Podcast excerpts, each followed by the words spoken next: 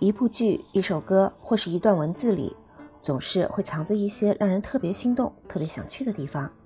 大家好，我是小鱼，放松身心，和我一起去追寻那些故事背后的风景，来一场说走就走的声音之旅。前不久我去看了电影《长津湖》，大家应该也都已经看过了吧？这部片子是以抗美援朝战争中的长津湖战役为背景。讲述了志愿军战士们在极度寒冷严酷的环境下，凭借着钢铁意志和英勇无畏的战斗精神，打退美军最精锐的王牌部队，扭转战争态势，为长津湖战役的胜利做出重要贡献的故事。今年呢是抗美援朝七十二周年，这部片子我觉得真的拍得非常非常好。我是全程流着泪看完的，还没有看的朋友可以去看看。我觉得真的要知道那段历史，才能够去珍惜我们现在的生活。长津湖这个地方吧，它是朝鲜北部长津江上游的一个人工湖，它是朝鲜的第二大人工湖。这个地方位于朝鲜的盖马高原，盖马高原的北边就是鸭绿江。鸭绿江的另一边就是中国。长津湖这个地方的纬度其实并不高，它和北京的纬度是是同纬度的。大家都知道，纬度越高的地区就会越寒冷。可是长津湖的纬度也就北纬四四点五度左右，海拔呢是在一千米到两千米之间。但是因为这个地形、地貌和海陆位置的一些影响，这个地方很容易受到寒潮侵袭，是朝鲜境内的一个高寒地区。冬天的寒冷程度呢，就超过了同纬度的北京等地。这个地方一般从十月下旬就开始进入了冬季，到了十一月下旬以后。每年的平均气温可以降到零下二十七摄氏度左右，而且这个地方风雪交加，气候环境极其恶劣。尤其是在一九五零年抗美援朝之战开始的那个冬天，它是朝鲜五十年来气温最低的一个冬天。朝鲜北部地区白天气温最高也只有零下二十摄氏度。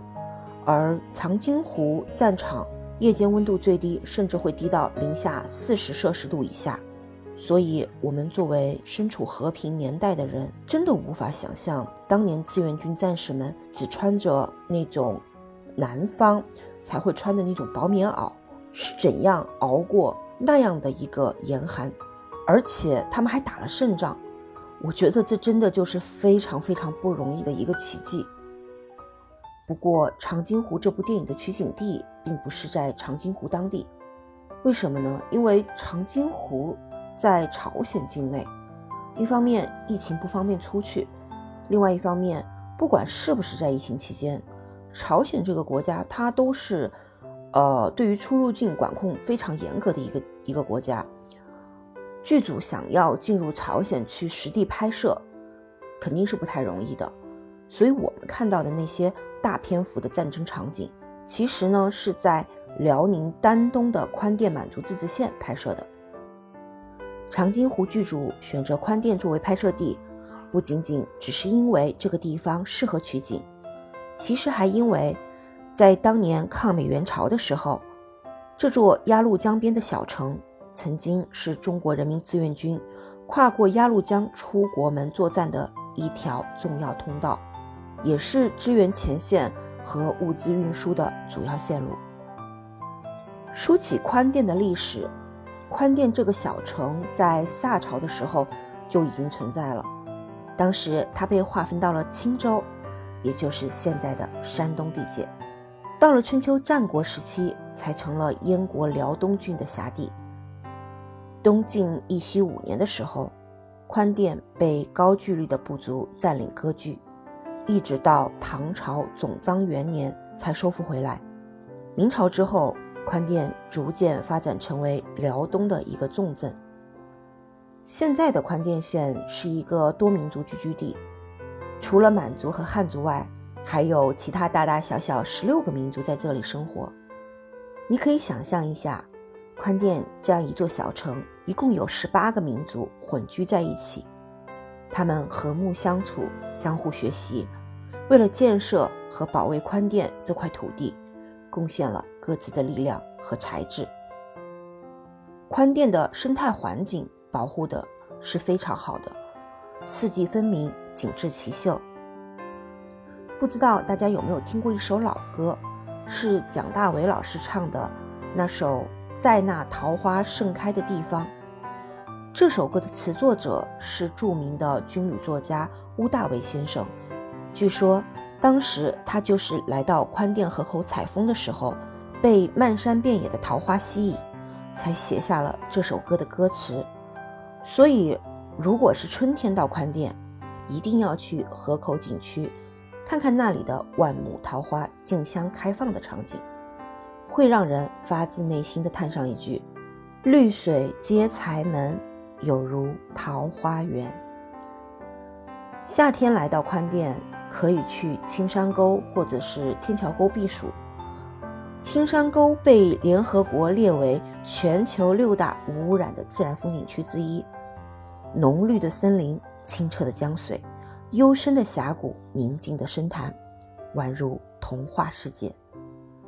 在青山沟里有一个青山湖，青山湖北岸的山坡上有一棵松神，宽甸当地的渔民称它为神树。关于这棵神树，还有一段有趣的传说。相传，在很久很久以前，有一位当地渔民发现了这棵干枯的松树，于是他就想，反正这棵松树已经干得快要死掉了，还不如让我把它砍倒，用来烧火做饭。当他用斧子砍树的时候，竟然发现从树干的伤口处流出了许多鲜红的血液。渔民惊呆了。就想，这难道是一棵神树？于是他就跪在地上给松树磕头，祈求神树保佑平安。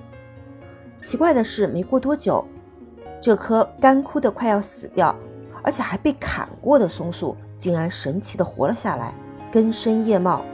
从此，这棵松树便被当地渔民称为松神。刚听到这个传说的时候，我其实挺不能理解的。因为如果我遇到这种事儿吧，我看到一棵树，它会流血，我觉得我第一反应应该会觉得我是遇到妖怪了，我觉得它是一棵妖树，而不会觉得它是一棵神树，所以我也无法理解，呃，那个渔民他当时的脑回路是怎样的。不过呢，传说吧就只是传说，所以这个我们还是要尊重当地人的习俗就好。刚才我还提到过宽甸的天桥沟。也是一处避暑胜地，享有辽东小庐山美称的天桥沟，盛夏时节青山低翠，清爽宜人。温润的森林气候是绝佳的避暑之地，被业内人士称作天然氧吧。其实天桥沟的一年四季都很美，春天百花争艳，俏满人间；冬天银装素裹，玉树琼枝。不过，我觉得天桥沟的秋天是它最美、最绚丽的季节，五彩斑斓的枫叶与彩色的森林倒映在明丽的湖水中，美得好像仙境一样。碧绿的湖水无处不在演绎着赤橙黄绿青蓝紫的梦幻组合。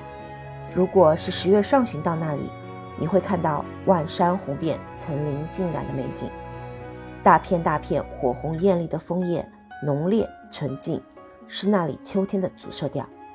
这里秋天的红叶品种非常多，分布也很广，很有特色，被誉为中国枫叶最红最艳的地方。甚至有人说啊，这里是中国红叶的奇迹。如果时间充足，也可以去看看天华山。天华山是长白山脉的西南麓，它就像是千首诗，万幅画。也像是一部不解的天书，因为这里几乎将奇峰怪石、森林古木、洞峡幽涧、瀑布溪水都囊括在了一起。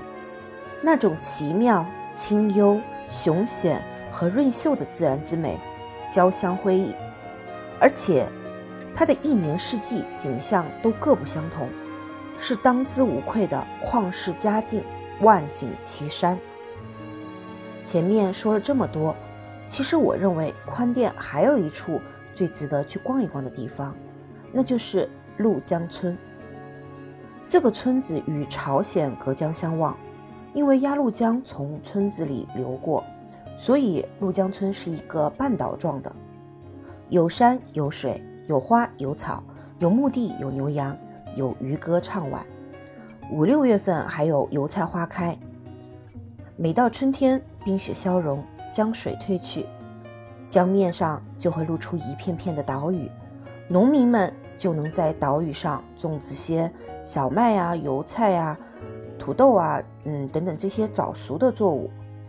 这些作物的收获是随着降雨量的多少而定的，能收多少不一定，全看老天爷的心情。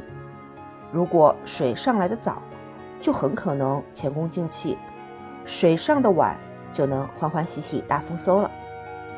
这些岛屿上的滩涂土质都很肥沃，上面种的菜根本不需要上什么化肥农药，是真正的纯天然无污染的绿色食品。有机会到那里可以吃吃看，当地人热情好客，都非常友善，做出来的东西也非常好吃。陆江村江边的绿地上呢，开着五颜六色的花。一群群的牛羊悠闲地游荡。当你走进江边，会有种身在坝上草原的错觉。每逢秋季，陆江村又是另一番景象。这个时候，江水暴涨，水库积水，江面会变得宽阔，水中湖光秀美，有蓝天白云倒映在上面。秋天的山林显出丝丝凄凉萧瑟，别有一番景致。乘船畅游这一江碧水，就能将两岸风光一览无余。可以看到江上捕鱼的渔民，依山傍水而建的农户，片片的农田，还有那些独特风格的朝鲜民宅。宽甸的美景当然不只只有这些，宽甸的美也真的是无法用三言两语说完。有机会还是要亲自去看一看才好。离开时可以买一些当地特产的板栗和山核桃，无论是在路上打发时间，还是回家送人，都是不错的选择。风景再美，也有离开的时候。站在鸭绿江畔，向英雄的先烈们致敬。山河犹在，国泰民安。这盛世如你们所愿。离开宽甸，下一站我们要去哪儿呢？你们有没有在影视剧、呃歌曲或者诗词中邂逅一些让你们很心动、很喜欢的呃地方或者风景呢？欢迎在评论区里留言告诉我。相约下周日晚，与我一同开启我们的下一段旅程。